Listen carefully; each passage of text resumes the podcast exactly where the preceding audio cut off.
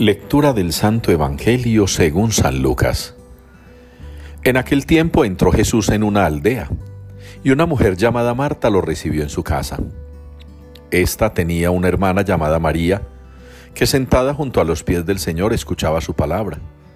Marta, en cambio, andaba muy afanada con los muchos servicios, hasta que acercándose dijo, Señor, ¿no te importa que mi hermana me haya dejado sola para servir? Dile que me eche una mano. Respondiendo le dijo el Señor, Marta, Marta, andas inquieta y preocupada con muchas cosas, solo una es necesaria. María, pues, ha escogido la parte mejor y no le será quitada. Palabra del Señor. Si llevas cuentas de los delitos, Señor, ¿quién podrá resistir? Es la respuesta con la que participamos hoy en la liturgia del Salmo 129. Si llevas cuenta de los delitos, Señor, ¿quién podrá resistir?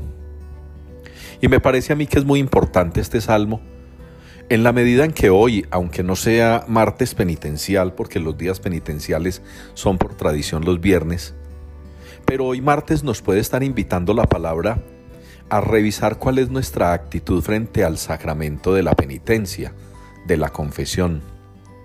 A mí particularmente me espanta cuando se me acerca gente que necesita la confesión de afán porque se van a casar en media hora, que necesitan confesarse urgentemente porque la primera comunión es mañana, y algunos en atrevimiento descarado de más que fruto de la ignorancia, acosan que necesitan confesarse porque los puso a confesar el Señor o la Señora que les está dirigiendo la consagración a la Virgen. Cosa más aterradora no puedo yo encontrar en un creyente, que se confiese por requisito, que se confiese porque lo mandaron, que se confiese porque le toca confesarse para esto o para lo otro. ¿Dónde queda entonces la conversión? ¿Dónde queda el sentido del sacramento como perdón de los pecados y como propósito de verdadera transformación de la vida? Es que nos llenamos la boca diciendo que la misericordia del Señor es para todos, y el Papa lo ha repetido por aquí, lo ha repetido por allá. Y los sacerdotes, los obispos, muchos se dedican a predicar sobre que Dios es misericordioso. Pero se nos está olvidando llamar la atención a los fieles sobre la importancia que hay de valorar la misericordia de Dios que comienza a darse para nosotros muy seriamente en el sacramento de la confesión, de la penitencia, de la reconciliación valdría la pena que nos sentemos y que reflexionemos seriamente. Y ustedes que me escuchan con agrado, hacerle también esa reflexión a los demás. Te estás confesando. ¿Cada cuánto? ¿Y qué estás logrando con la confesión? Porque se arrima también gente al confesionario de confesión cada ocho días, cada tres días. A confesarse porque la conciencia les pica, les carcome, pero vienen, tranquilizan la conciencia y a los ocho días a confesarse de lo mismo. El sacramento de la confesión es muy serio.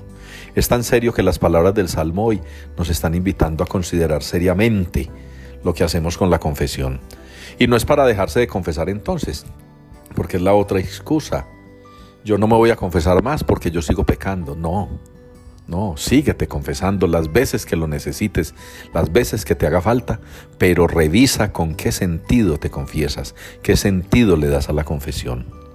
Y para ello es importante escuchar. El Señor en el Evangelio le llama la atención a aquella mujer que sintiéndose muy atareada, no tiene tiempo para escuchar al Señor hay que sacar el tiempo, hay que sentarse a escuchar al Señor, escuchar la enseñanza de la iglesia, qué nos tiene que decir la iglesia como doctrina frente a los sacramentos, en especial este. Y para eso el Señor en la primera lectura nos muestra un ejemplo con Jonás. Cuando Jonás va y predica y el pueblo lo escucha y los gobernantes lo escuchan, entonces cambian de actitud, se convierten, comienzan una nueva vida. Yo los animo entonces, hermanos, a que la palabra de hoy nos invite, nos motive a evaluarnos sobre la forma en que nosotros asumimos la confesión y sobre todo, si no estamos bien preparados para ella, busquemos un sacerdote, un obispo, una religiosa, que se dediquen a la verdadera enseñanza de la doctrina y que nos ilustren sobre lo que significa la confesión como camino a la misericordia del Padre.